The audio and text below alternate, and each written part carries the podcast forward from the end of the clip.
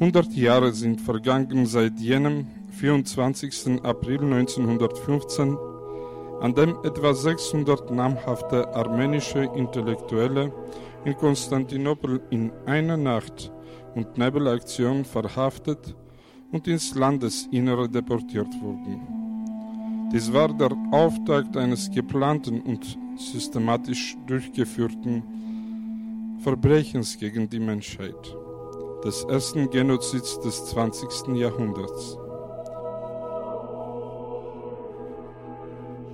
Also insgesamt haben gerade mal, hat mal gerade eine fünfstellige Zahl, ähm, viele Waisenkinder darunter, ähm, das gesamte Leiden überstanden. Das war also eine gezielte Reduzierung erneut und erneut und erneut durch Hunger, durch Durst, Krankheiten, ähm, äh, Erschöpfung und eben Massaker.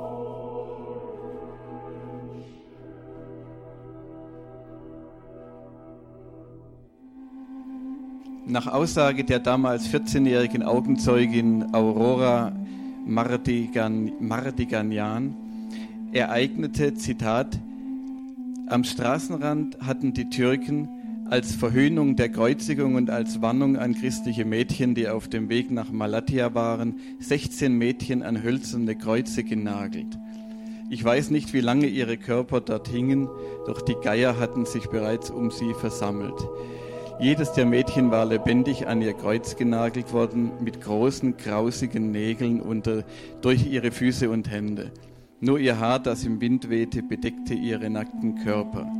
Seht her, erklärten uns unsere Wächter mit großer Befriedigung, seht, was mit euch in Malatya geschieht, wenn ihr nicht gehorcht. Wobei man von vornherein eines sagen muss. Das war zwar Islamofaschismus, aber made in Europa. Da stecken europäische Philosophien drin. Das war kein vom Islam durchgeführter Völkermord, sondern von einer protofaschistischen Partei mit der Vorstellung, ähm, dass sie einen homogenen Nationalstaat, die Türkei den Türken, schaffen wollte.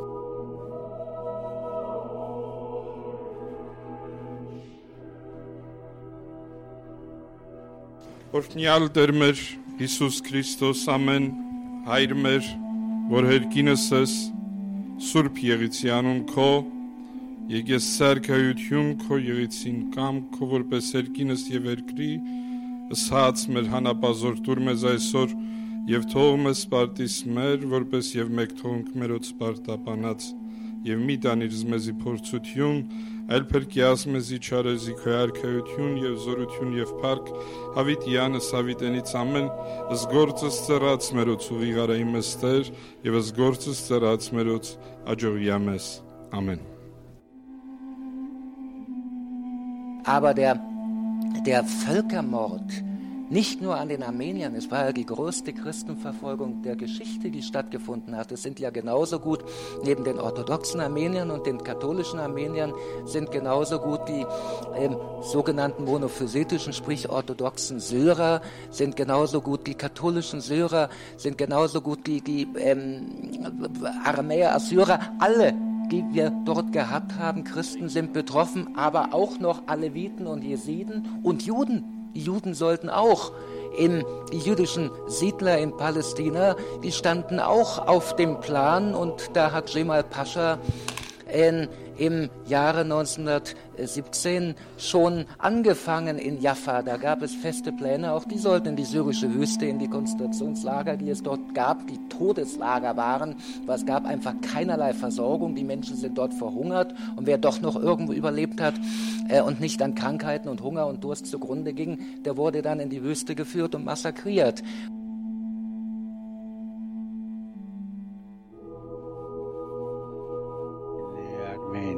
Liebe armenische Gläubige.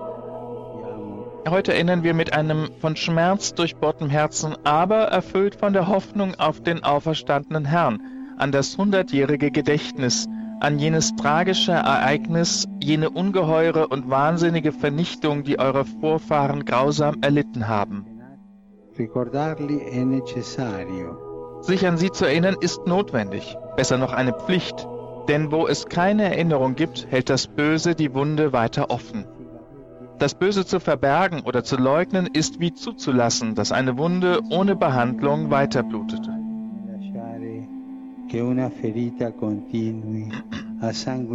senza medicarla.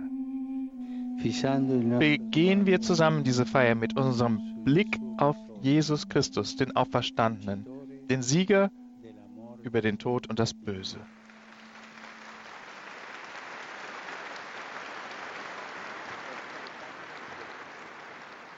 Grüß Gott und guten Abend. Herzlich willkommen zu dieser Sendung, in der wir an den Genozid an den Armeniern von nunmehr 100 Jahren erinnern.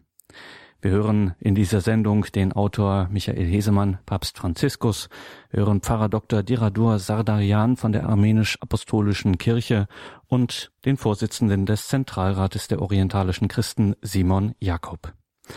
Normalerweise müsste ich eine solche Sendung beginnen mit einer Formulierung wie etwa der Genozid an den Armeniern, der sich fest im kulturellen Gedächtnis eingebrannt hat. Aber ausgerechnet beim Genozid an den Armeniern vor 100 Jahren wäre das gelogen. Kaum jemand weiß noch um die Ereignisse, die im April 1915 im Osmanischen Reich ihren Anfang nahmen und 1,5 Millionen Menschen das Leben kosteten.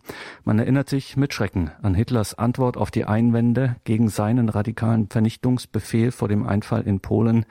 Er begegnete diesen Einwänden mit dem Satz, wer spricht denn heute noch von der Vernichtung der Armenier? Der Historiker Michael Hesemann hat nach umfangreicher Recherche und unter Hinzuziehung bislang unbekannter Quellen, unter anderem aus dem Geheimarchiv des Vatikans, die bis dahin größte Christenverfolgung der Geschichte rekonstruiert.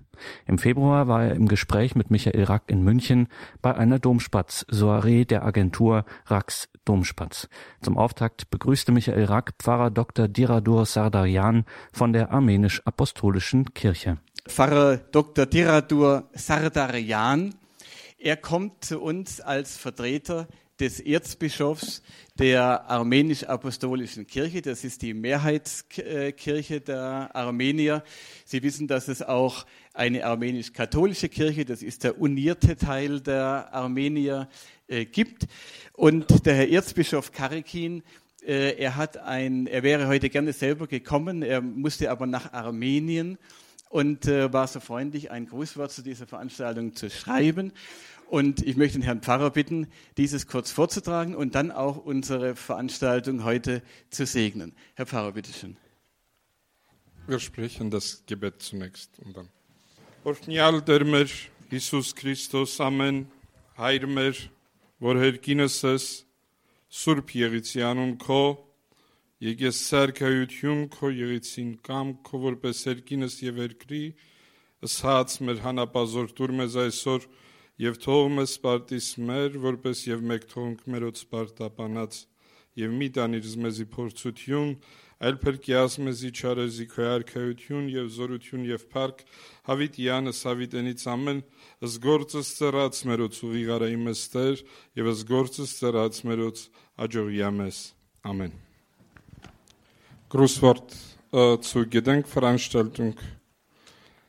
Sehr geehrter Herr Rack, sehr geehrte Damen und Herren, mit Freude und Dankbarkeit habe ich die Einladung zur Gedenkveranstaltung Völkermord an den Armeniern erhalten. Aufgrund meiner zwingenden Teilnahme an der Sitzung des obersten Kirchenrates in Armenien kann ich dieser Einladung leider nicht persönlich folgen. 100 Jahre sind vergangen seit jenem 24. April 1915, an dem etwa 600 namhafte armenische Intellektuelle in Konstantinopel in einer Nacht und Nebelaktion verhaftet und ins Landesinnere deportiert wurden. Dies war der Auftakt eines geplanten und systematisch durchgeführten Verbrechens gegen die Menschheit des ersten Genozids des 20. Jahrhunderts. Mindestens eineinhalb Millionen Armenier, Hunderttausende Assyrier, Pontusgriechen fielen dieser Verfolgungs-, Vertreibungs- und Vernichtungspolitik der damaligen jungtürkischen Regierung zum Opfer. Überlebende wurden oft zwangsislamisiert oder weltweit zerstreut.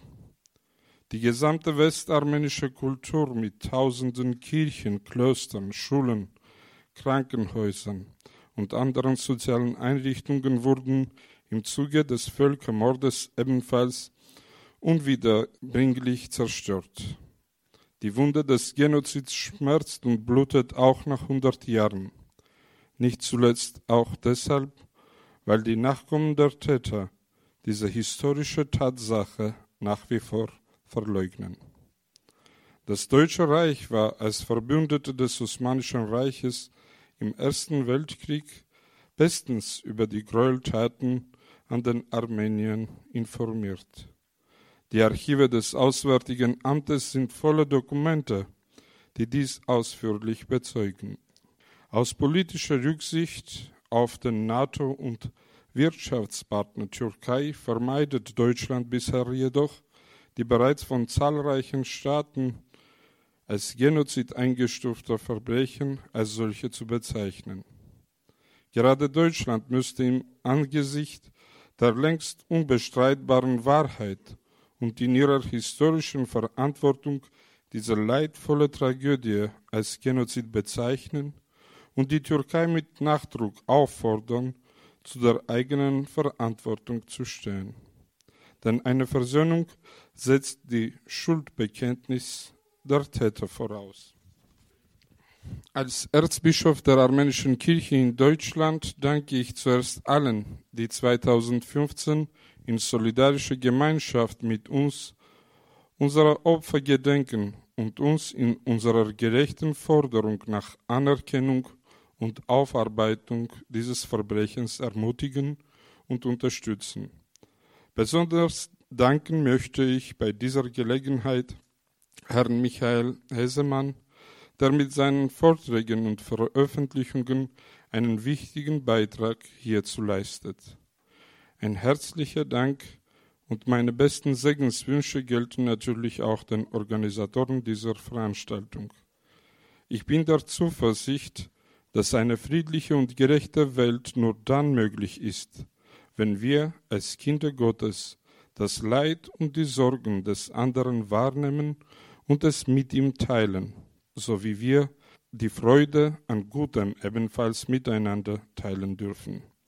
In diesem Sinne sende ich Ihnen allen meine besten Segenswünsche und Grüße und danke Ihnen allen für Ihre Verbundenheit im Gedenken und für die Unterstützung zur Anerkennung und Aufarbeitung des Genozids an den Armeniern. Ihr Erzbischof Karegin Bekcian, Primas der Diözese der Armenischen Kirche in Deutschland.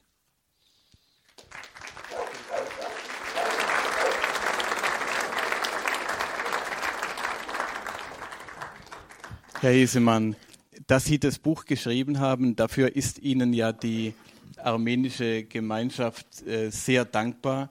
Wir haben auch noch andere Grußworte erhalten, auch von der armenischen Botschaft und von der, von der Landsmannschaft.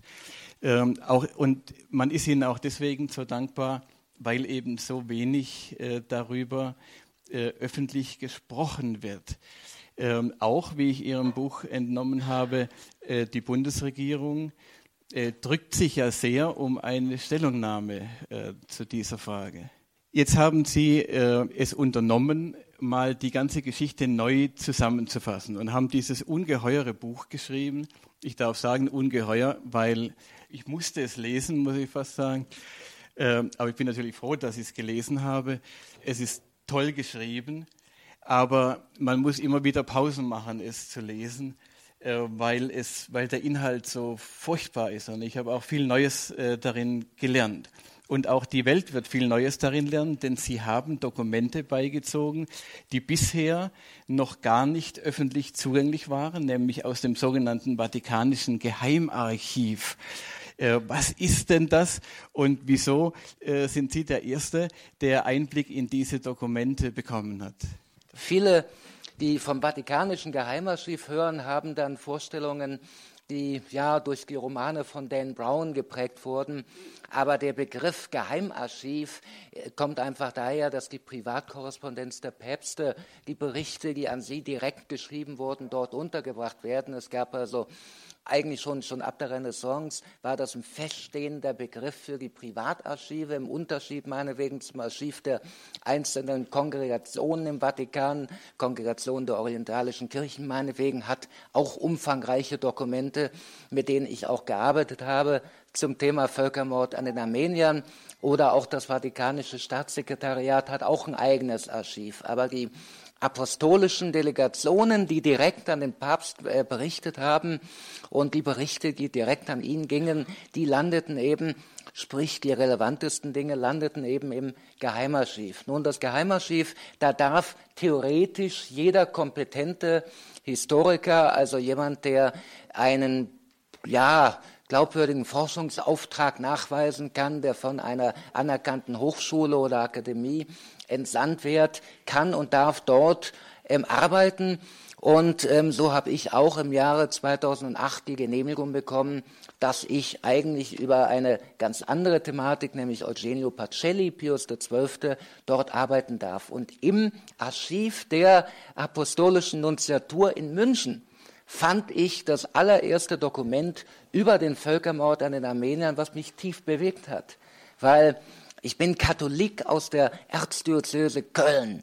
Und mein ähm, Erzbischof, der Vorvorgänger meines Erzbischofs, nämlich Kardinal von Hartmann, war der mutigste deutsche Bischof, der für die Armenier und gegen den Völkermord und auch gegen die Untätigkeit der deutschen Regierung damals aktiv wurde, der einen sehr, sehr mutigen Brief damals schrieb, äh, der im Geheimarchiv eben kopiert lag. Und ich möchte einen Satz daraus mal eben vorlesen. Schon bei der Verfolgung der Armenier im Jahre 1915, die an Grausamkeit den Christenverfolgungen der ersten Jahrhunderte nicht nachsteht, wurde vielfach die Meinung laut, dass die deutsche Regierung und besonders die deutschen Katholiken für diese Gräuel vor Gott und der Geschichte mitverantwortlich gemacht werden würden, wenn sie nicht alles aufböten, um nach Kräften diese Ausschreitungen zu verhindern. Und genau das wurde nicht gemacht. Und mir sprach der Mann aus der Seele und ich fand dann in der Akte, die es gab, noch verschiedene Hinweise darauf, dass der Papst ja auch schon zwei Briefe an den Sultan geschrieben hat, dass die vatikanische Diplomatie sowohl im Jahre 1915 wie auch im Jahre 1918 alles aufgeboten hat, um diese Gräueltaten zu stoppen, leider ohne Erfolg. Und da war ich natürlich neugierig geworden und habe recherchiert und habe die Genehmigung bekommen, ähm, Akten auch, die bisher unveröffentlicht waren, wie die Archive der apostolischen Delegation in Konstantinopel einzusehen und auszuwerten. Habe etwa 2000 Seiten eingesehen, habe mir davon ein Drittel etwa fotografieren lassen ähm, und auf deren Übersetzungen basiert das Buch. Und über die Erkenntnisse, die Sie da gewonnen haben, werden wir gleich noch sprechen. Aber erst noch ganz kurz zur armenischen Kirche als solche. Äh, man weiß ja hier viel zu wenig, welche enorme Bedeutung äh, diese Kirche hat, wie alt die überhaupt ist und welche Bedeutung sie für die Christenheit hat.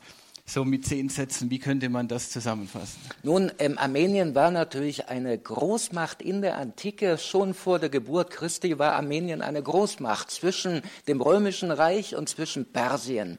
Und natürlich haben ähm, die Zwölf, haben die Apostel des Herrn ähm, zwei Apostel dorthin geschickt, Judas Thaddäus und Bartholomäus, die dort auch missioniert haben, aber eben nur mit mäßigem Erfolg. Aber Stattdessen wurde dann im Jahre 301 durch die ähm, großartige Missionsarbeit von Gregor dem Erleuchter, der ein getaufter Armenier war, der in ähm, in der heutigen Türkei zum Glauben geführt wurde, von einem Priester aufgezogen wurde, der dann den König zum Glauben bekehren wollte, in einen Kerker geworfen wurde, dann wurde der König krank, dann hat er von den Wunderkräften dieses Mannes gehört, hat ihn aus dem Kerker befreit, wurde geheilt und hat den Glauben als Staatsreligion eingeführt und damit ist Armenien das Land, was äh, oder das Königreich, was vor allen anderen zum Christentum fand. Im römischen Imperium wurde im Jahre 380 das Christentum Staatsreligion unter Theodosius, also auf gut Deutsch ein Dreivierteljahrhundert später. Wir haben hier die älteste christliche Nation überhaupt der Welt.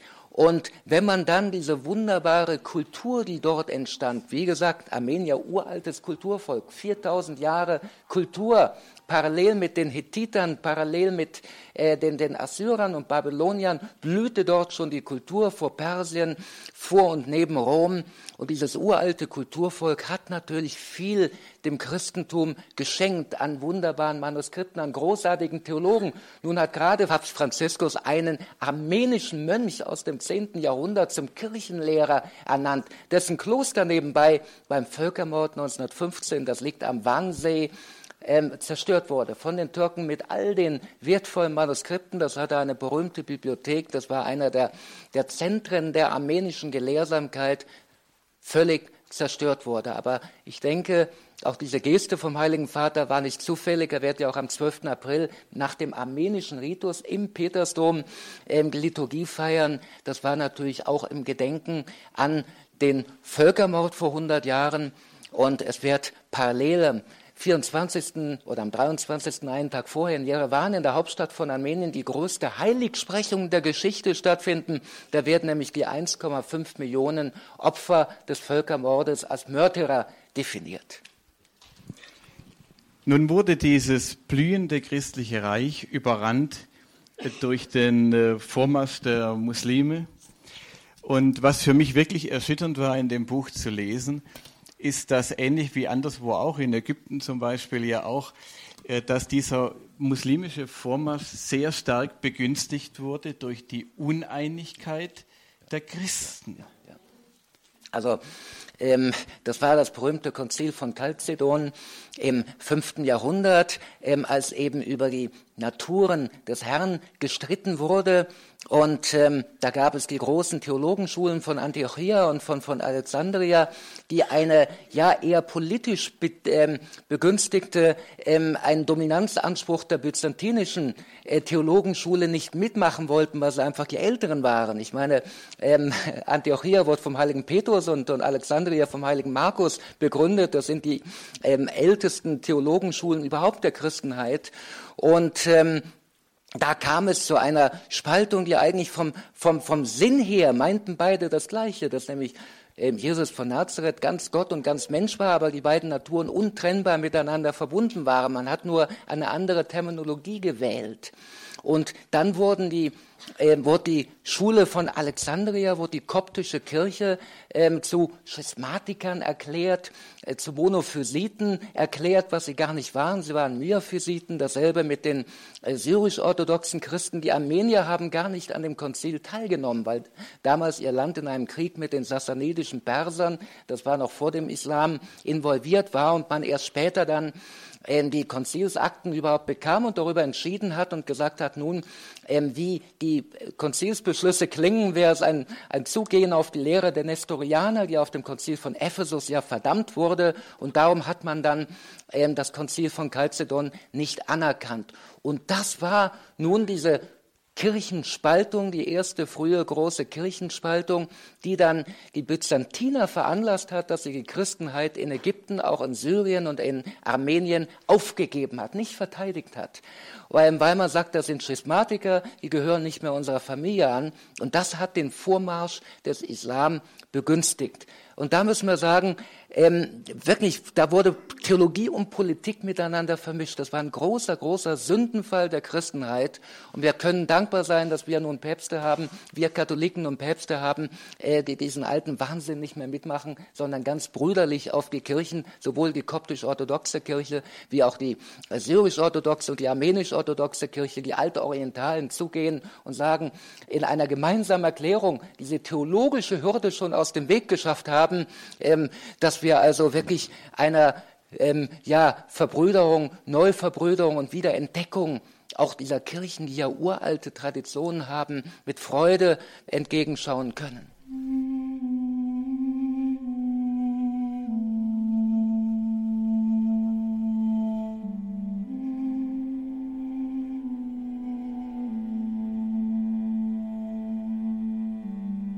Nun kam also Armenien unter äh, unter die islamische Herrschaft.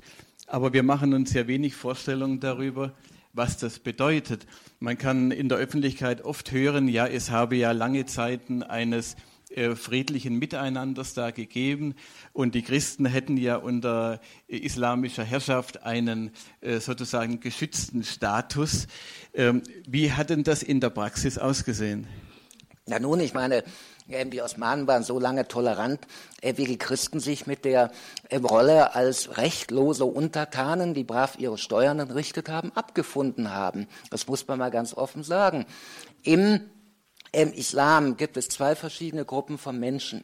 Es gibt das ähm, Dar el-Harb, also das Haus des Krieges, äh, der Krieg mit den Ungläubigen, und das Dar el-Islam, die Gemeinschaft, die Umma der Gläubigen.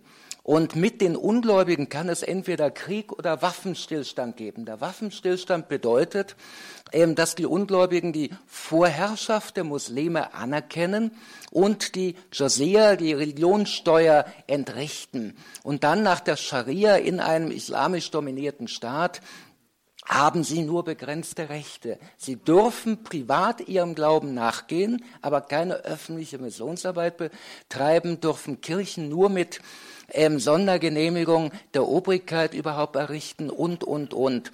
Haben auch vor Gericht, ähm, also ein, ein Muslim kann einen Christen ermorden, ohne dass er dafür, das haben wir leider in Ägypten oft genug erlebt und, und der Abuna von der koptisch-orthodoxen Kirche kann das bestätigen, dass also in Ägypten unter der Scharia, sogar unter Mubarak, ähm, äh, praktisch, wenn, wenn Muslime Christen ermordet haben, das wurde nicht verfolgt, die wurden nicht bestraft.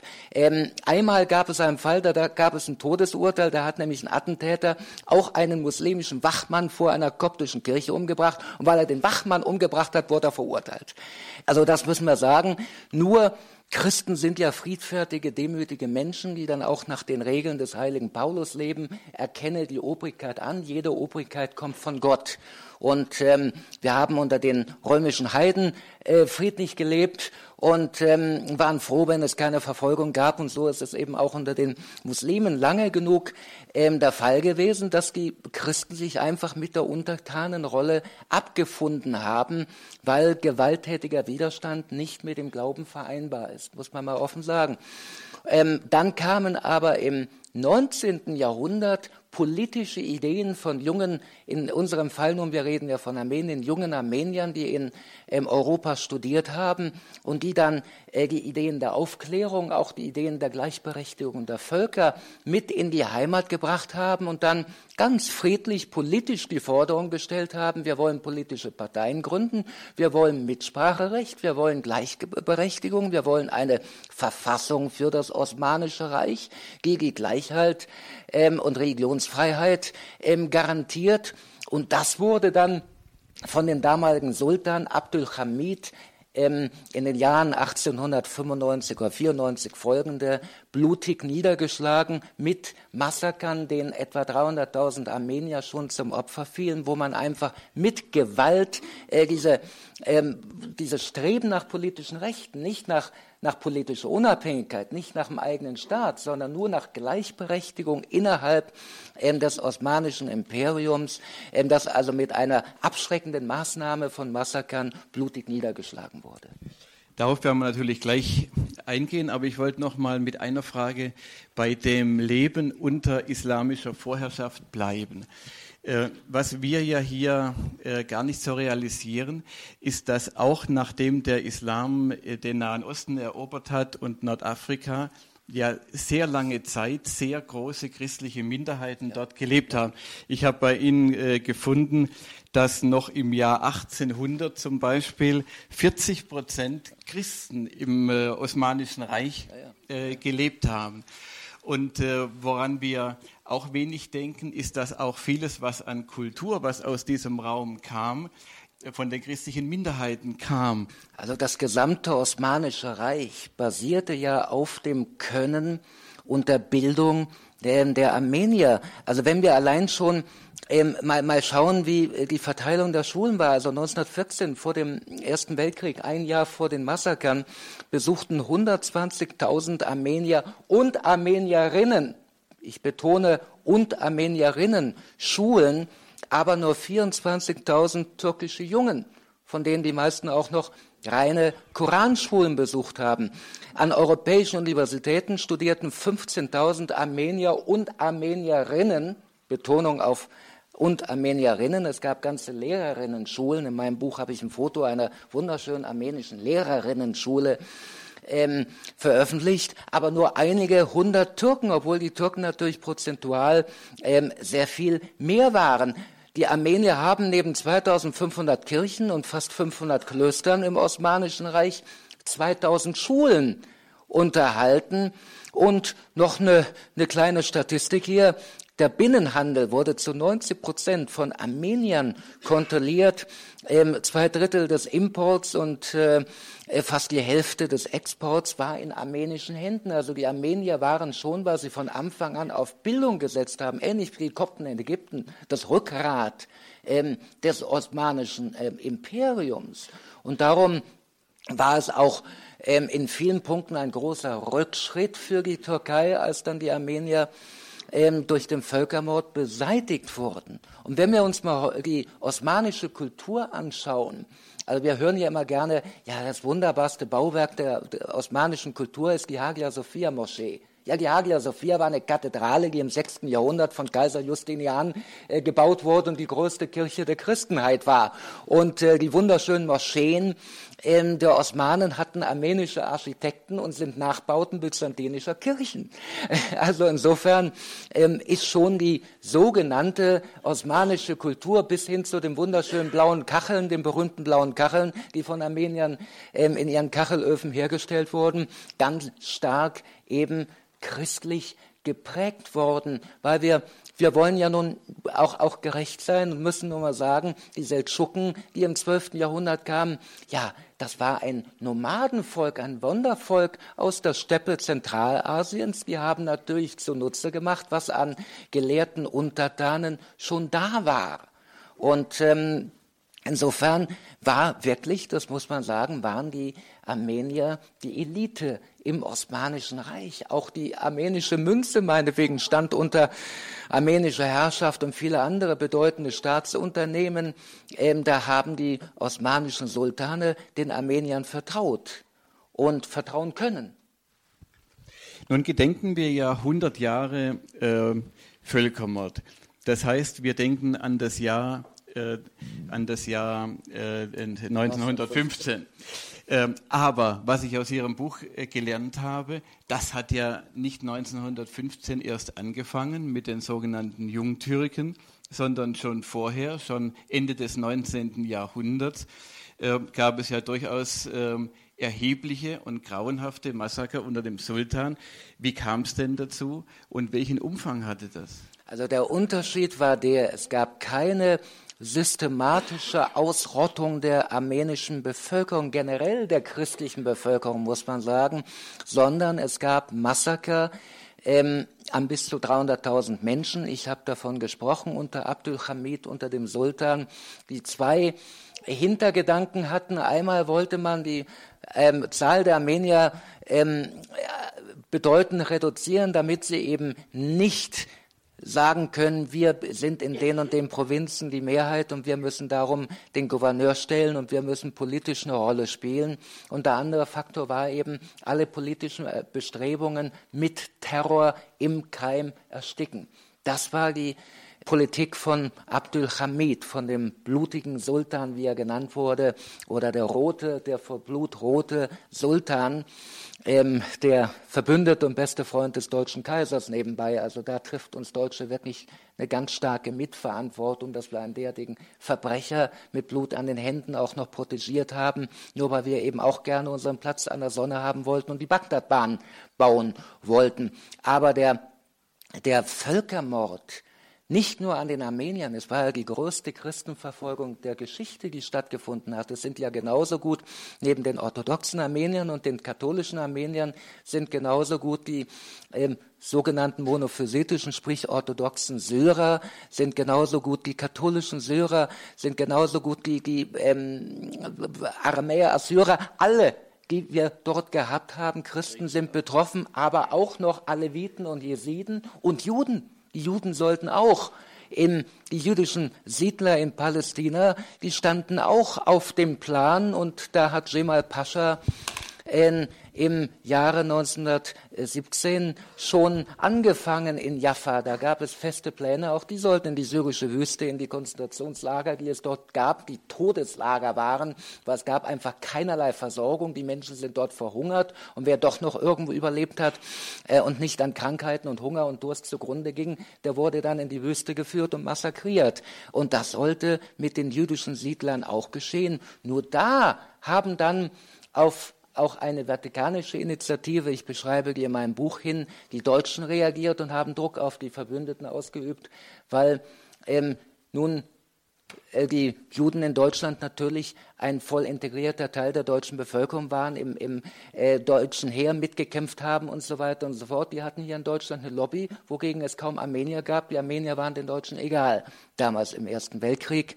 Und ähm, dafür hat sich die Regierung nicht stark gemacht. Aber wie gesagt, es war der Plan, einer Homogenisierung der Türkei. Da haben also von den paar hundert jungen Türken, die in, in Paris vor allen Dingen auch studiert haben, äh, sind die Ideen, die den ähm, europäischen Nationalismus hervorgebracht haben, die auch den, später den Faschismus hervorgebracht haben. Diese Ideen von starken Nationalstaaten mit ähm, einem Staatsvolk, einem homogenen Staatsvolk und ein, ein starker Staat, dadurch, dass es ein homogener Staat mit identischen Werten ist. Diese Ideologien sind dann in ihren Köpfen gewachsen und haben dann die Vorstellung hervorgerufen, der kranke Mann am Bosporus, wie man das Osmanische Reich nannt, wäre krank, weil er eben ein Vielvölker Völkerstaat ist. Das würde ihn schwächen. Und man hatte erlebt, wie gerade die Balkanprovinzen ähm, auch unter, mit russischer Unterstützung und den Aufständen ähm, der Serben, der Bulgaren und so weiter und so fort verloren gegangen waren, wie das Reich immer kleiner wurden, weil die christlichen Minderheiten revoltierten und das Ausland für sie Partei ergriff. Und das wollte man verhindern. Da wollte man eben klare Verhältnisse schaffen und ähm, da wuchs eben der Plan und schon vor dem Ersten Weltkrieg, als der ausbrach, hatte man dann die willkommene Gelegenheit, wie man es ohne äußere Einmischung ähm, ungestört durchführen konnte. Aber der Plan erwuchs schon vorher, dass man alle nicht, ähm, nicht muslimisch äh, sunnitischen ähm, Türken äh, beseitigt.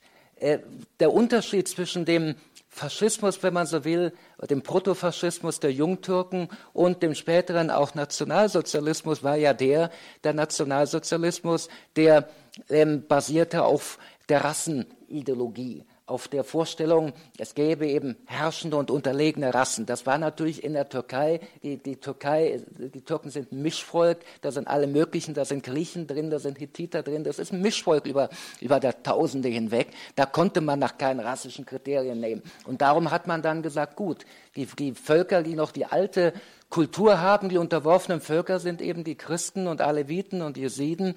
Ähm, wer ein reiner Türke ist, muss ein sunnitischer Moslem sein. Wobei man von vornherein eines sagen muss.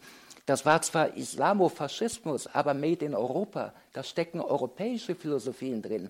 Das war kein vom Islam durchgeführter Völkermord, sondern von einer protofaschistischen Partei mit der Vorstellung, dass sie einen homogenen Nationalstaat, die Türkei den Türken, schaffen wollte. Und Sie weisen ja auch darauf hin, dass dieses jungtürkische Triumvirat, mhm. diese drei Männer, die die Macht äh, ergriffen hatten, selber gar nicht gläubig waren. Das waren, die waren ähm, die gesamte ähm, Funktionärsklicke der Jungtürken, das Zentralkomitee der Jungtürken und auch das Triumvirat, von denen war keiner wirklich ein fanatischer Moslem. Äh, die schielten alle viel mehr nach Europa und die haben den Islam für ihre Zwecke instrumentalisiert. Ähm, genauso wie die Deutschen. Der deutsche Geheimdienst, als der Erste Weltkrieg ausbrach, ähm, Druck auf die Türkei ausgeübt hat, dass der Dschihad der, der Heilige Krieg ausgerufen wird. Der wurde ja im November 1914 ausgerufen. Der Plan entstand in Berlin, weil man wollte die Muslime gegen die Briten, gegen den Feind und gegen die Franzosen mobil machen. Dass man damit die, die Büchse der Pandora öffnet, soweit hat man eben nicht gedacht. Den Plan hat ähm, übrigens äh, äh, der berühmte Archäologe ähm, der auch, auch Tel Halaf gebaut hat, Oppenheim, der hat den Plan entwickelt, der ein guter, intimer Kenner des Islam war.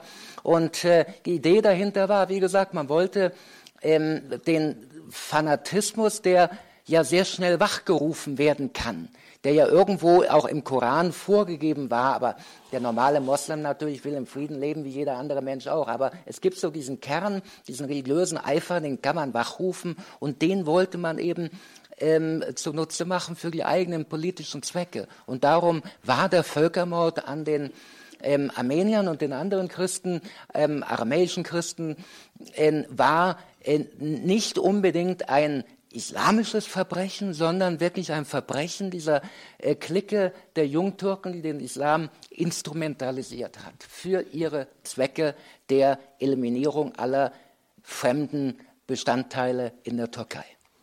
Nun hören wir also Völkermord. Anderthalb Millionen sind umgekommen. Und das hört sich zwar schrecklich an, aber doch auch furchtbar abstrakt. Äh, man kann sich so recht nichts darunter vorstellen, bevor man ihr Buch gelesen hat. Äh, denn wenn man diese Augenzeugenberichte liest, die sie da aneinandergereiht haben von vielen neutralen Zeugen, da kann, also es ist, es ist eigentlich kaum, man ist kaum in der Lage, über mehrere Seiten hinweg das am Stück zu ertragen. Wir können uns das hier gar nicht vorstellen, wie das damals vor sich ging. Wie war das denn typischerweise, wenn ein Dorf, eine Stadt von Christen sozusagen gesäubert äh, wurde? Nun, es verlief überall nach dem gleichen vorgegebenen Schema.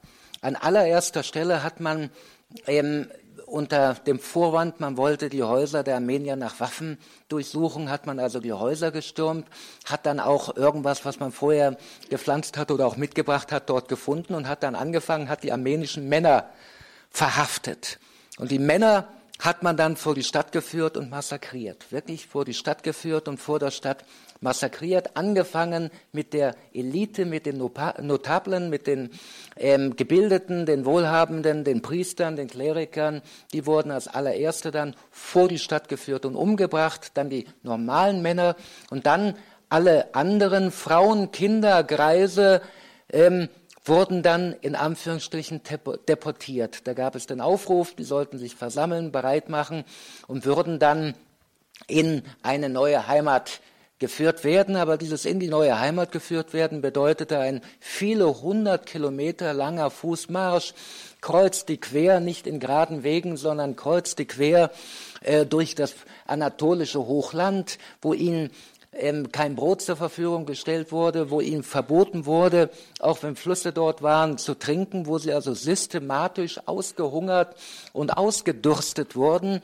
Und ähm, wer dann ähm, diese Todesmärsche überstanden hat, und das waren oft genug nur noch wenige Prozent, zwischendurch Überfälle, Überfälle. Es gab eine Sondereinheit, die Testilati Machusa, von freigelassenen Strafgefangenen, ähm, die diese Tscheten genannten Horden gebildet haben, die dann diese äh, Deportationszüge überfallen haben, teilweise massakriert haben, teilweise die Frauen vergewaltigt haben, die Frauen ähm, äh, entführt und auf Sklavenmärkten verkauft haben äh, teilweise ihnen alle Kleidung genommen haben. Es kamen oft genug unten in Syrien wirklich die Menschen, die, die, die Frauen splitternackt und, und, und, und nach unendlichem Leid überhaupt an, völlig ausgehungert. Wir haben Aufnahmen davon, fotografische Aufnahmen, die erinnern wirklich an die Aufnahmen von der Befreiung von Auschwitz.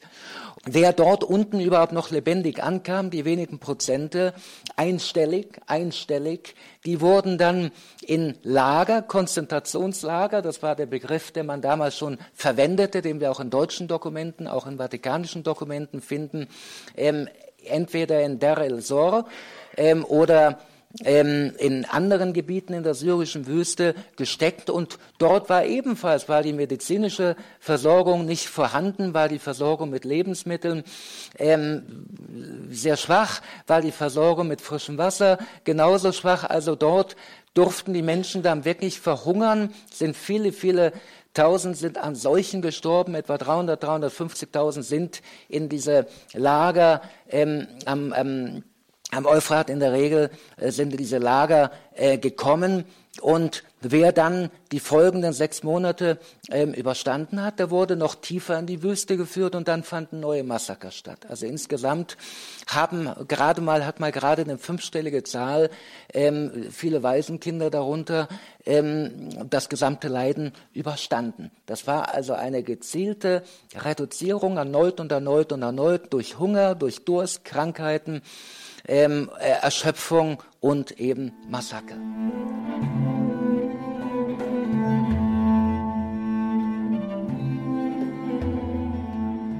Herr Jesuan, wir haben leider keine Zeit mehr, auf einen großen Helfer, deutschen Helfer einzugehen, der Armenier, äh, den Pastor Johannes Lepsius. Man kann nur empfehlen, wer mal nach Potsdam geht, in das Lepsius-Haus zu gehen, wo man viel äh, über das erfahren kann, worüber wir heute sprechen. Aber auf einen wollen wir doch noch kurz eingehen, weil ihn viele immer noch nicht kennen oder dieses Werk nicht kennen, der den Armeniern ein Denkmal gesetzt hat, nämlich Franz Werfel. Werfel ja. Franz Werfel. Äh, die 40 Tage des Musadak, ja. ein Werk, von dem Sie sagen, und Sie haben recht damit, wie immer, äh, wie immer. Es, es, sei des Nobelpreises, es sei des Nobelpreises würdig. Ein paar Sätze zu diesem Werk.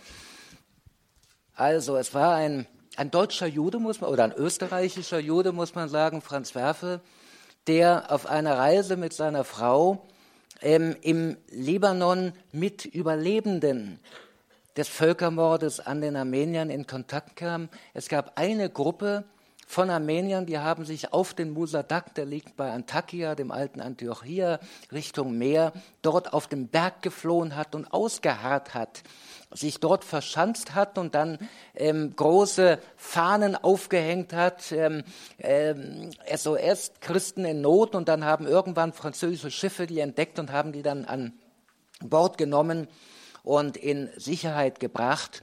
Und diese Menschen, von denen lebten eben viele entweder im Libanon oder auch in Syrien, wobei man sagen muss, Überlebende ähm, des Völkermordes an den Armeniern, Überlebende von Musadak, wurden nun in den vergangenen Monaten durch ISIS und Al-Nusra, die beiden terroristischen Gruppen in Syrien, vertrieben. Vertrieben, teilweise auch ermordet, aber vertrieben aus ihren Dörfern. Also der Völkermord in den Armeniern findet heute in diesen Tagen leider in der gleichen Region äh, seine Fortführung, auch in, in der äh, Sore, in dem der Stadt, wo das große Konzentrationslager lag, in dem beinahe 200.000 Armenier umgebracht wurden. Die dortige Gedenkstätte, eine armenische Kirche, wurde auch von ISIS gesprengt. Und wenn wir die Bilder heute in den Nachrichten uns anschauen und vergleichen mit den Bildern damals vom Völkermord in den Armeniern, also ich habe ein Déjà-vu. Ich habe wirklich ein Déjà-vu. Und ähm, als ich das Buch geschrieben habe, das war noch bevor die gewütet haben und bevor diese Videoaufnahmen uns erreicht haben, habe ich noch oft gedacht, ob die Quellen denn nicht übertreiben. Sind denn Menschen zu derartigen Grausamkeiten in der Lage? Und leider musste ich dann meine Einstellung revidieren. Da war überhaupt nicht übertrieben worden.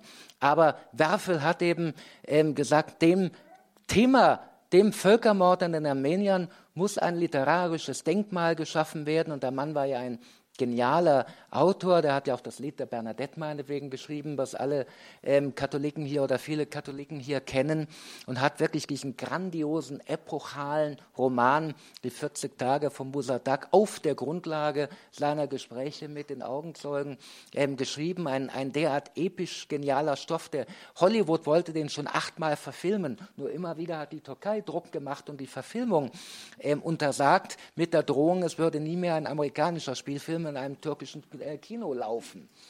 Und ähm, weil ja Türkei NATO-Partner ist, hat die amerikanische Regierung dann ähm, ebenfalls noch für die Türkei Partei ergriffen.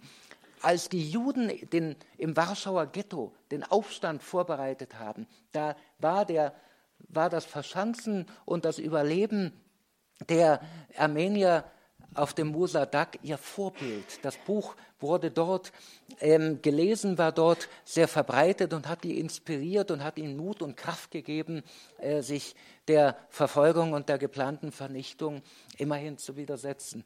Nun, dieses großartige Buch, was wir auch hier bekommen können, glaube ich mal, äh, dieses großartige Buch ähm, hat natürlich bei den Armeniern in ja, wirklich epischen Charakter. Werfel wurde ja auch groß von den Armeniern geehrt. Die haben ihm auch ein, ein, ein äh, Denkmal errichtet in Wien und haben, haben geschrieben, dem Mann, der uns wirklich die Geschichte zurückgegeben hat, Franz Werfel. Ähm, in Deutschland dagegen war das Buch direkt nach Erscheinen ähm, 1933 verboten worden. Von wem? Natürlich von den Nazis.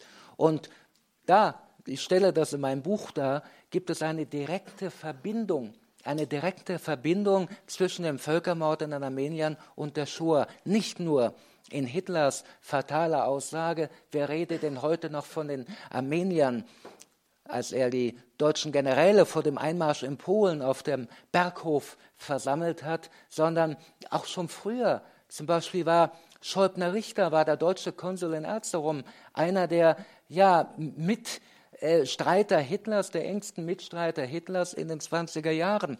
Von Schellendorf, Bronslat von Schellendorf, der deutsche General, der ich habe es schon erwähnt, der im Generalstab der Türken gedient hat und ähm, auf den möglicherweise sogar die Idee, es gibt da einige Dokumente, die dafür sprechen, die Idee einer Deportation der Armenier nach Mesopotamien, wenn auch nicht als Völkermord geplant, sondern einfach nur als Deportation geplant, aber immerhin als Umsiedelung, zurückgeht, der ein fanatischer Armenier-Gegner war, der die Armenier auch noch äh, nach dem Krieg als Parasiten äh, bezeichnet hat, der auch ein äh, fanatischer Antisemit war, ähm, der war ein einer der Begründer neben Ludendorff einer Auffangorganisation des Tannenbergbundes der NSDAP nach dem, nach dem gescheiterten Hitlerputsch hier in München im Bürgerkeller, Bürgerbräukeller äh, die Partei verboten wurde. Da war der Tannenbergbund eine Auffangorganisation für NSDAP-Mitglieder. Also wir haben auch Höst meinetwegen, der, der Kommandant von Auschwitz, war ein deutscher Soldat, der an der Front in Mesopotamien gekämpft hat und Augenzeuge des Völkermordes an den Armeniern wurde. Und Hitler selber hat in mehreren Reden, das hat nun ein, ein deutsch-amerikanischer Historiker äh, Erik in einer umfangreichen Studie belegt, Hitler hat sich immer wieder auch auf Atatürk berufen und hat gesagt, Atatürk und die Türkei unter Atatürk konnte nur den Aufstieg erreichen, konnte sich nur modernisieren, weil vorher die Armenier vernichtet wurden. Und so müssen wir es eben mit dem neuen Deutschland auch machen und den Juden. Also da ist schon die Verbindung eindeutig. Der Völkermord an den Armeniern war das Vorbild für die Shoah. Und es wird das Vorbild für viele, viele weitere Verbrechen sein, wenn wir es totschweigen. Weil Totschweigen tötet. Was totgeschwiegen wird, ist nicht in der öffentlichen Erinnerung. Und wir können aus der Geschichte nur lernen, wenn wir die Geschichte immer wieder in Erinnerung rufen. Wenn wir ein Thema begraben, wenn wir ein Thema vergessen, werden wir so oft damit konfrontiert, bis wir endlich es wieder entdecken. Und das erleben wir gerade heute. Danke.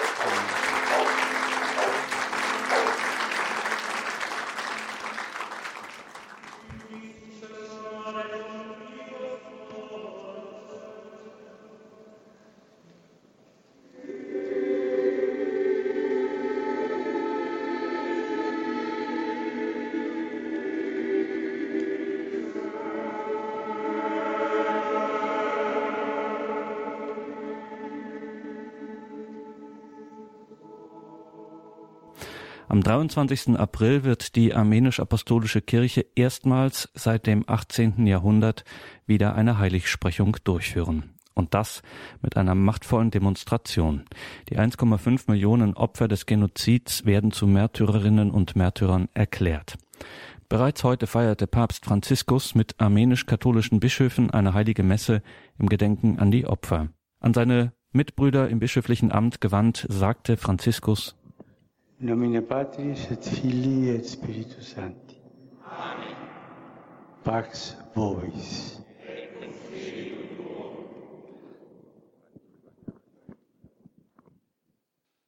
Der Papst lädt nun alle ein, sich zu setzen. Cari fratelli e sorelle armeni. Cari fratelli e sorelle. Liebe armenischen Brüder und Schwestern, liebe Schwestern und Brüder.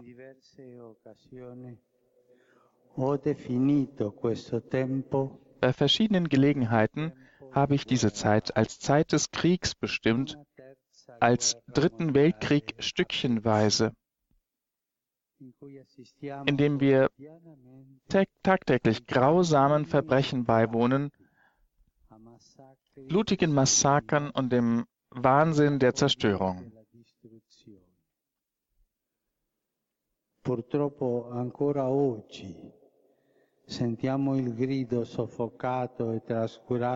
Noch heute hören wir leider den erstickten und vernachlässigten Schrei vieler unserer wehrlosen Brüder und Schwestern, die wegen ihres Glaubens an Christus oder ihrer ethnischen Herkunft öffentlich und grausam getötet werden, enthauptet, gekreuzigt, lebendig verbrannt oder die gezwungen werden, ihr Land zu verlassen. crocifissi, bruciati vivi, oppure costretti ad abbandonare la loro terra.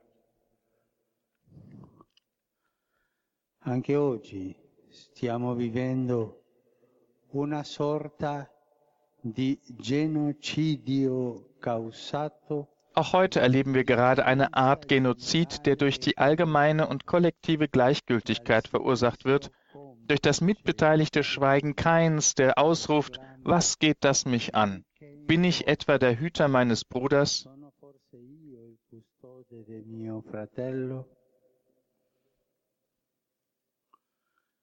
La nostra umanità ha vissuto Unsere Menschheit hat im vergangenen Jahrhundert drei große, unerhörte Tragödien erlebt. Die erste, die allgemein als der erste Genozid des 20. Jahrhunderts angesehen wird.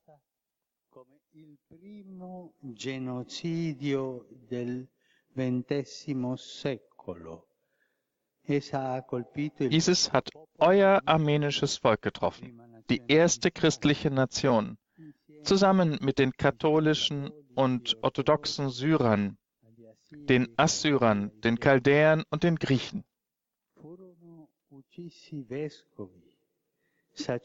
Bischöfe, Priester, Ordensleute, Frauen, Männer und alte Menschen bis hin zu wehrlosen Kindern und Kranken wurden getötet. Die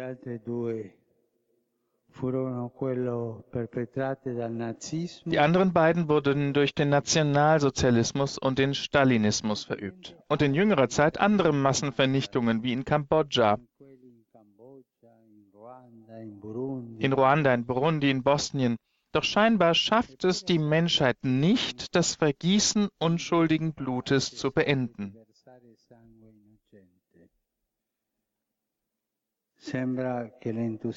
Es scheint, dass die nach dem Zweiten Weltkrieg wach gewordene Begeisterung gerade am Verblassen ist und sich auflöst.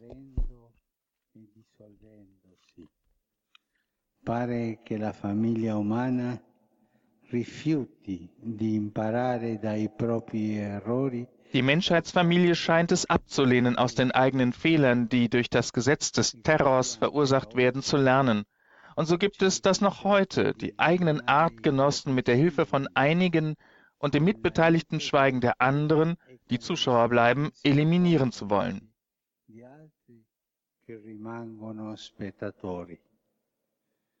Non abbiamo ancora imparato Wir haben immer noch nicht gelernt, dass der Krieg ein Wahnsinn und ein unnötiges Blutbad ist. Liebe armenische Gläubige, Heute erinnern wir mit einem von Schmerz durchbohrtem Herzen, aber erfüllt von der Hoffnung auf den auferstandenen Herrn, an das hundertjährige Gedächtnis, an jenes tragische Ereignis, jene ungeheure und wahnsinnige Vernichtung, die eure Vorfahren grausam erlitten haben.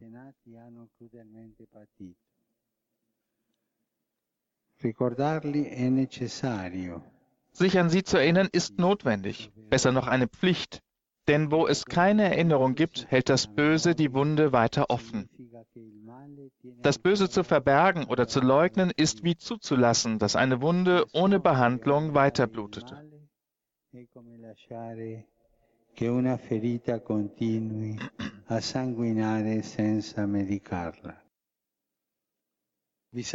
affetto. Ich grüße euch herzlich und danke euch für euer Zeugnis. Saluto e ringrazio per la sua presenza il signor Serge Sarsian. Ich grüße Herrn Serge Sargsyan, den Präsidenten der Republik Armenien, und danke ihm für sein Kommen. Saluto cordialmente anche i miei fratelli patriarchi. Ich grüße herzlich auch meine Brüder Patriarchen und Bischöfe, seine Heiligkeit Karikin II., oberster Patriarch und Katholikos aller Armenier, Sua Santità Aram I, seine Heiligkeit Aram I., Katholikos des großen Hauses von Kilikien, seine Seligkeit Nerses Petros XIX., Patriarch von Kilikien der katholischen Armenier. cattolici. E i due Und die beiden Katholikosate der armenisch-apostolischen Kirche und das Patriarchat der armenisch-katholischen Kirche. Mit der entschiedenen Gewissheit, dass das Böse nie von Gott kommt, dem unendlich Guten.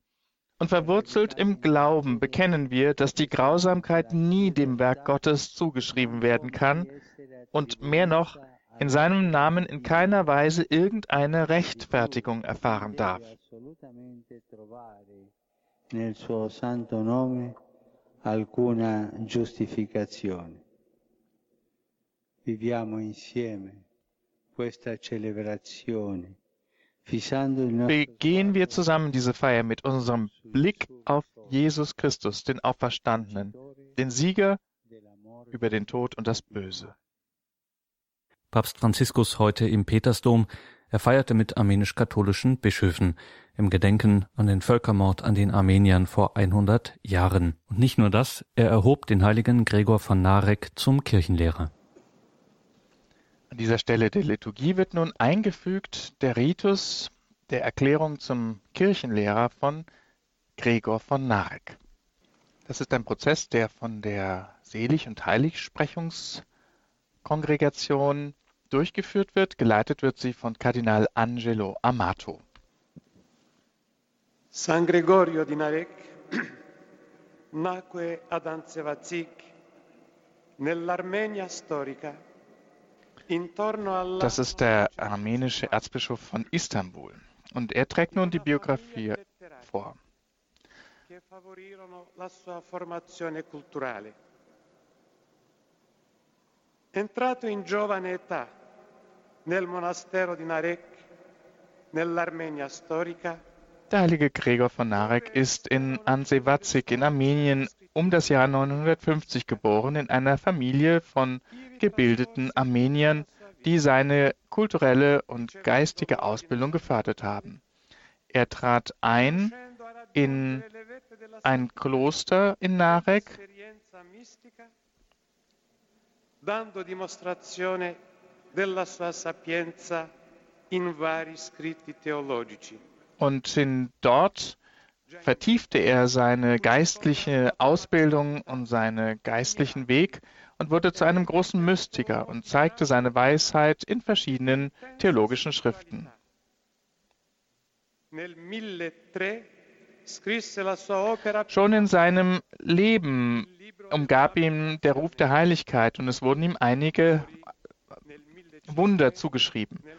Im Jahre 1003 schrieb er sein berühmtestes Werk, das Buch der Klagen.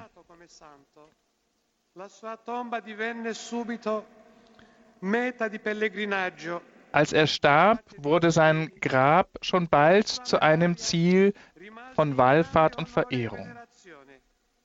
presso tutto il popolo fino ai nostri giorni. Und dies bis heute. Del monastero e della tomba del santo purtroppo non restano più tracce. Vom Kloster und auch von dem Grab gibt es leider keine Überreste mehr. Der Name Gregor von Narek wurde in den liturgischen Kalender der armenischen Kirche eingeführt und seine Memorie wird auch im Martyrologium Romanum erwähnt, wo er als Doktor Amenorum, als Lehrer der Armenier bezeichnet wird, als heiliger und großer Mystiker. Papst Franziskus wird nun die offizielle Formel auf Lateinisch vortragen, die den heiligen Gregor zum Kirchenlehrer macht. Nos vota plurimorum fratrum in episcopatu multorumque Christi fidelium totius orbi et splentes de congregationis e causa santorum consulto certa scienza ac matura deliberazione de que apostolice potestatites plenitudine Sanctum Gregorium Narecensem presbyterum et monachum ecclesiae universalis doctorim declaramus in nomine Patris et Filii et Spiritus Sancti.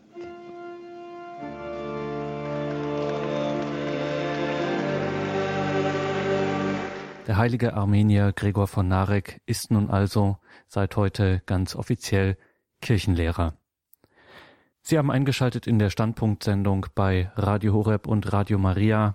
Wir erinnern in dieser Sendung an den Genozid an den Armeniern vor 100 Jahren, auch die aktuellen Ereignisse im Nahen Osten, wo Christen und andere religiöse Minderheiten verfolgt, vertrieben, versklavt und ermordet werden, machen das Geschehen von 1915 auf beklemmende Weise aktuell. Bei der Domspatz-Soiree mit Michael Hesemann, der ein Buch über die Ereignisse vor 100 Jahren geschrieben hat, begrüßte Michael Rack daher auch den Vorsitzenden des Zentralrates der orientalischen Christen, Simon Jakob.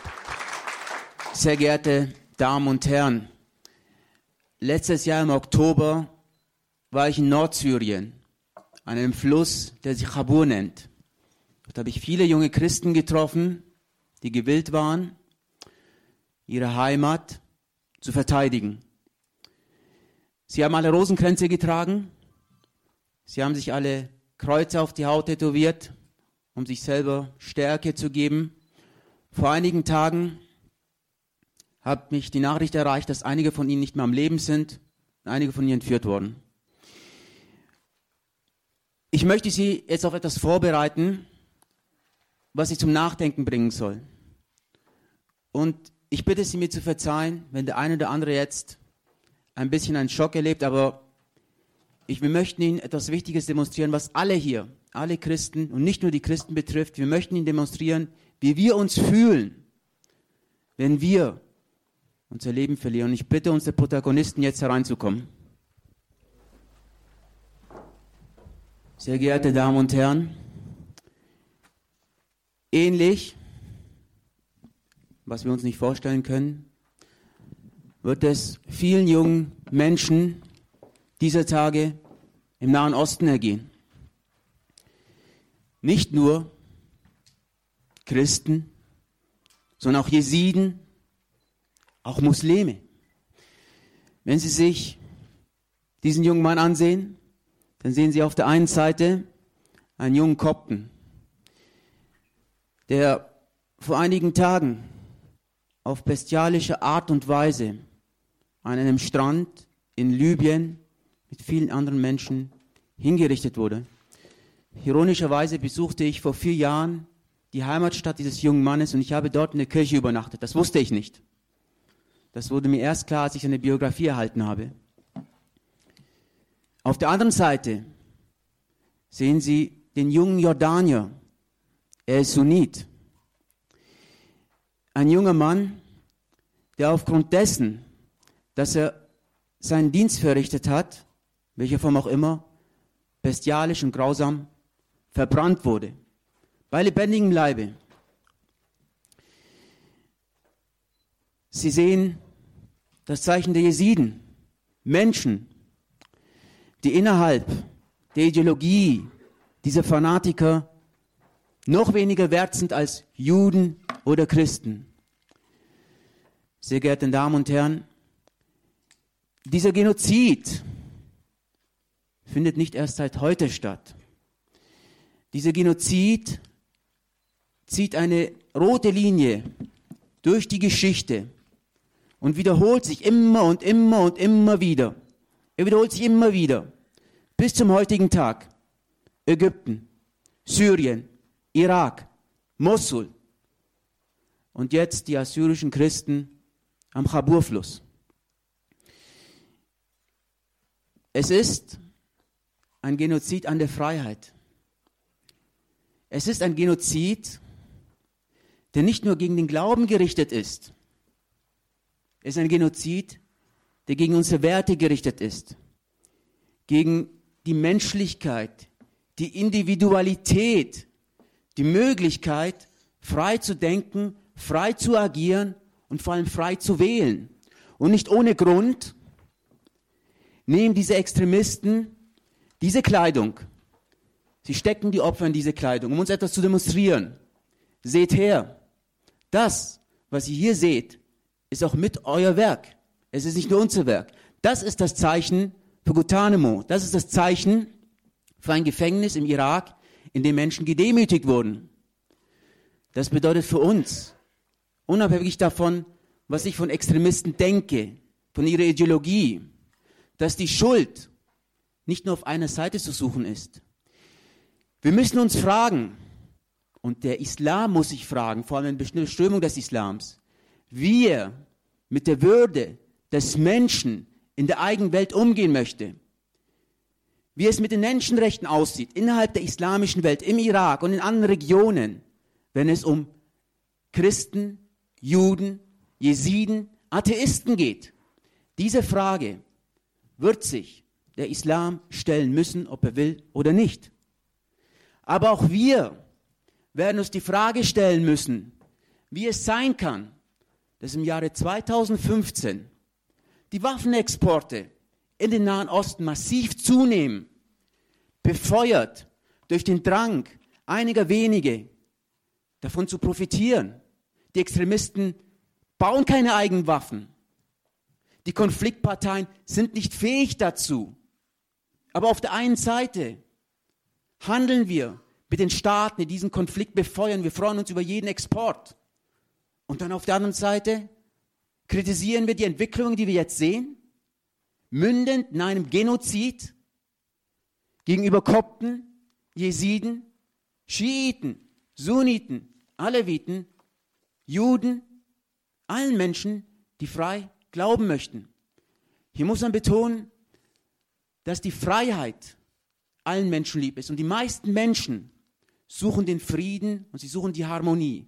Aber einige wenige nutzen die Angst, einige wenige nutzen die Brutalität des Bösen, um anderen weiszumachen, sie wären stärker, sie wären mächtiger.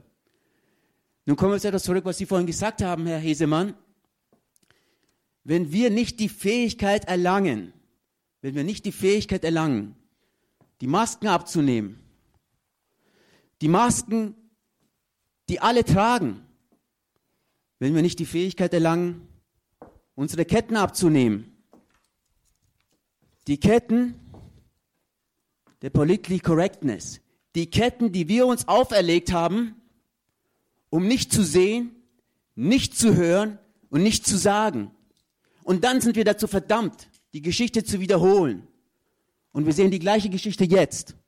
In Chabur, in Syrien, im Irak, in Mosul und überall anders auf der Welt, weil wir nicht gewillt sind, wir diese Ketten abzunehmen und zu sagen, ja, wir erkennen die Tatsachen an, ja, wir erkennen, es ist eine Schuld da und ja, wir müssen über die Menschenrechte im Islam reden, aber wir müssen auch über unser Geschäftsgebaren mit Ländern reden, die unsere Waffen benutzen, um diesen Konflikt zu schüren.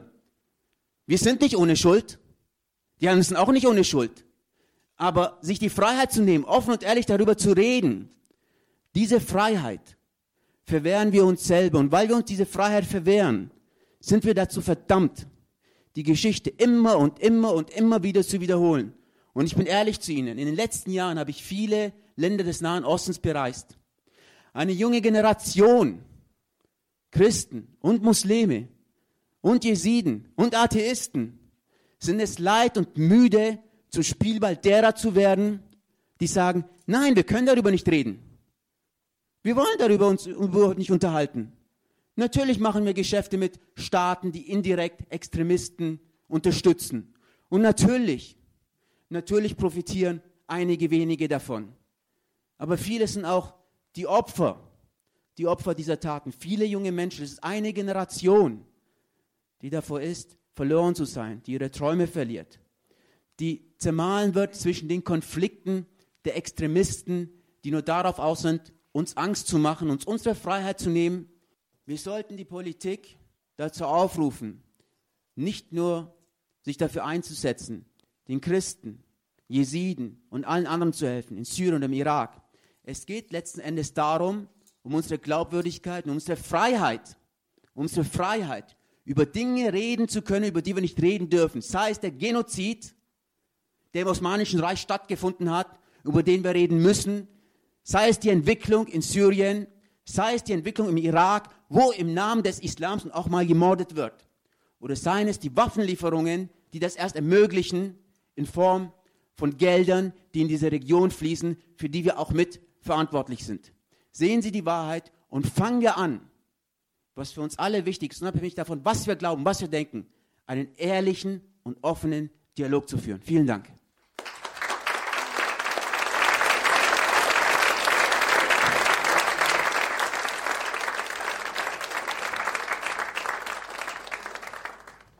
Vielen Dank, Herr Jakob, für diese eindrucksvolle Demonstration.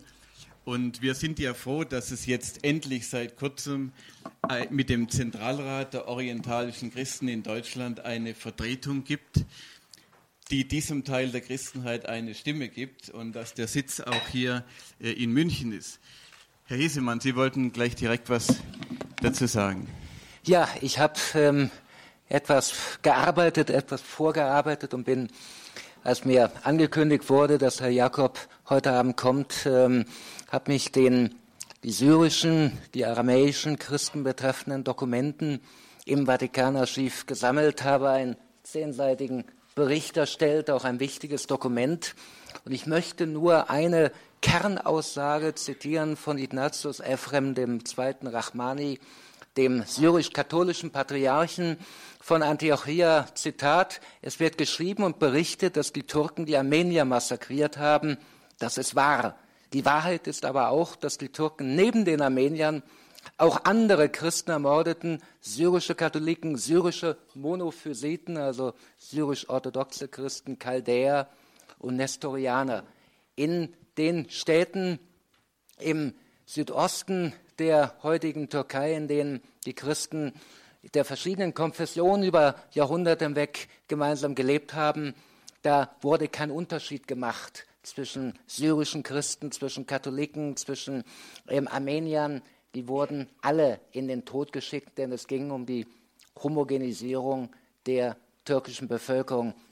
Leider haben wir nicht so viele Dokumente dazu, dass es gereicht hätte für ein eigenes Buch, weil wir momentan nur die Archive der apostolischen Delegation in Konstantinopel zur Verfügung haben, die apostolische Delegation in Mosul, wo viel mehr darüber zu finden ist. Die Archive sind noch nicht geordnet und katalogisiert und darum können Historiker damit noch nicht arbeiten. Aber ich denke, in den kommenden Jahren wird auch das geschehen und dann kann ein eigenes Buch aus vatikanischer Perspektive die Vorgänge dort rekonstruieren. Es ist also keine Ignoranz von mir, dass ich nun in dem Buch den Völkermord in den Armeniern in den Mittelpunkt gestellt habe, sondern einfach der Quellenlage zu verdanken.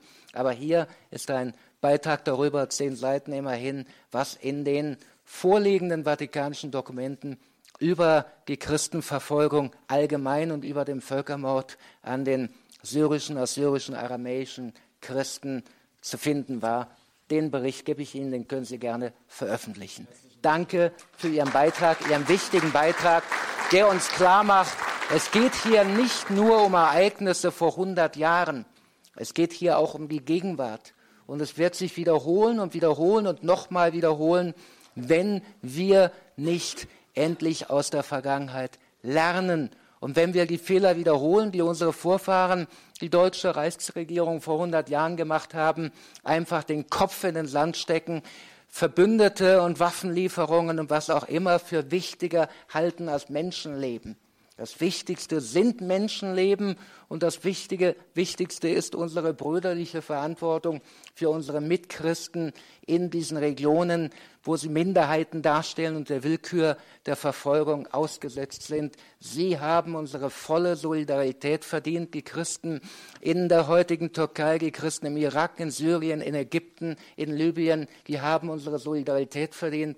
Und echtes Christentum bedeutet, dass wir doch für unsere Nächsten einstehen und nicht den Kopf in den Sand stecken. Und wenn ein Glied leidet, dann sollten doch alle Glieder leiden. Wir haben gerade vor laufender Kameras dieses Dokument eines modernen Martyriums aus Libyen mitbekommen. Das sollte uns alle erschüttern. Es sind unsere Mörderer. Die Christenverfolgung fand nicht im vierten Jahrhundert nur statt und der Diokletian, die findet auch heute statt. Und diese 21 werden schon zur Ehre der Altäre erhoben. In ihrer Heimatstadt wird schon eine Kirche gebaut. Martyrium heute aktueller denn je mit dem einen Unterschied. Was vor 100 Jahren geschah, was vor 1700 Jahren geschah, können wir nicht mehr verändern. Was heute geschieht, haben wir in der Hand. Danke.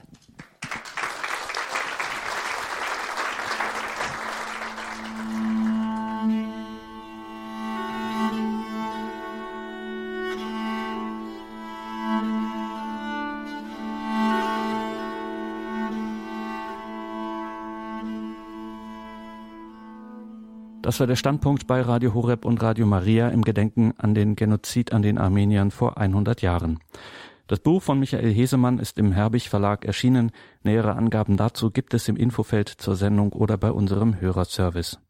Im Infofeld zur Sendung auf horeb.org dann auch die weiteren Angaben zu Rax Domspatz, Rax Domspatz fördert christliche Kultur durch eigene Veranstaltungen und Publikationen und unterstützt außerdem Persönlichkeiten, Medien, Initiativen oder Unternehmen sowie christliche Pfarreien und Gemeinschaften. Die Domspatz-Soiree mit Michael Hesemann im Februar klang dementsprechend auch so aus, wie es dem Profil von Rax Domspatz entspricht, mit einem Gebet. Mein Name ist Gregor Dornis. Herzliche Einladung schon jetzt zum nächsten Standpunkt, in der wir das einzigartige katholische Internat Die Gastung am Niederrhein vorstellen. Nun aber Pfarrer Dr. Diradur Sardayan von der Armenisch-Apostolischen Kirche in Deutschland. Damit alle heute ruhig schlafen können. Ihnen herzlichen Dank, Ihnen auch. Es ist äh, zwar wichtig, welche Nation, aber es ist wichtig, dass wir nicht erlauben, dass Genozide geschehen. Ob das Armenier waren, Aramäer, Pontusgriechen, alle wir haben ge gelitten unter diesem Schrecken. Ob die Aramäer, ob die Pontusgriechen, ob die Armenier, was würden wir heute sein, wenn diese Menschen nicht ermordet wurden? Wenn wir all diese Schätze, all diese Intellektuellen heute am Leben hätten, deren Nachfahren am Leben hätten, die äh, zerstörten Klöster am Leben hätten. Unsere aramäischen Brüder und Schwestern, unsere koptischen Brüder und Schwestern sind in ihrem Ort zu Hause. Das sind nicht Menschen, die dorthin eingewandert sind. Jahrhundertelang waren die dort. Und Herr Hesemann hat gesagt, die Armenier sind erste Christen als Staat. Staatsreligion hat Armenien Christentum angenommen. Aber es ist auch richtig, dass die Aramäer als Christen von Anfang an auch bis heute an der Sprache Jesu Christi beten. Äh, und das entwürdigt keinen, sondern schafft Brücken und zeigt, wie sehr wir miteinander in unserem Leid verbunden sind. Deshalb müssen wir alle einander zunächst respektieren, damit auch der Feind uns äh, respektieren kann. In diesem Sinne äh, mein Gebet ist heute auch für unsere Brüder und Schwestern, die wundervollen Klöster in Ägypten leiden heute. Die Menschen, die nicht nur als christliche Kultur, sondern davor noch uns mit viel äh, Kraft, Inspiration geholfen haben, die Kultur, was wir heute haben, zu haben, das sind die Aramäer, die Assyrer. Äh, wir Armenier als wir eine Zivilisation hatten, gemeinsam mit diesen Völkern, äh, war in Europa von der Zivilisation noch keine Spur. Aber wir müssen heute gemeinsam, gemeinsam miteinander für den Frieden agieren. Und für den Frieden agieren kann man nur, wenn man vom Frieden selbst überzeugt ist und nicht äh, den Anspruch hat, andere gleich zu, äh, zu Kampf aufzurufen. Ja, der Kampf muss ein friedlicher sein, ein respektvoller Kampf gegen all das, was Unrecht ist. Die armenischen Gebete, die vom 2., 3. Jahrhundert kommen und die wir bis heute in unseren Kirchen nutzen, in dieser Stunde des Tages heißen Friedensgebete. Und deshalb will ich mit so einem Friedensgebet auch heutigen Tag abschließen. Խաղություն ամենեցուն Պարքևյա Քրիստոս Աստված մեր, խաղություն ի տվե եւ ի գիշերի ամենայն գործոց խաղություն Պարքևյա Տեր պահպանիչ եւ հույս հավատացելուց Քրիստոս Աստված մեր պահյա, պահպանյա եւ օրհնի առաջիկացար ժողովուրդս ընթովանյավ սուրբ եւ պատվական խաչիկոյի խաղաղության Բրկի ազատիա հերևելի եւ աներևույթ թշնամվույն արժանավորիա գոհության փառավորել քեզ ընթոր եւ սուրբ հոգվույթ այժմ եւ միշտ եւ հավիտյանս հավիտենից ամեն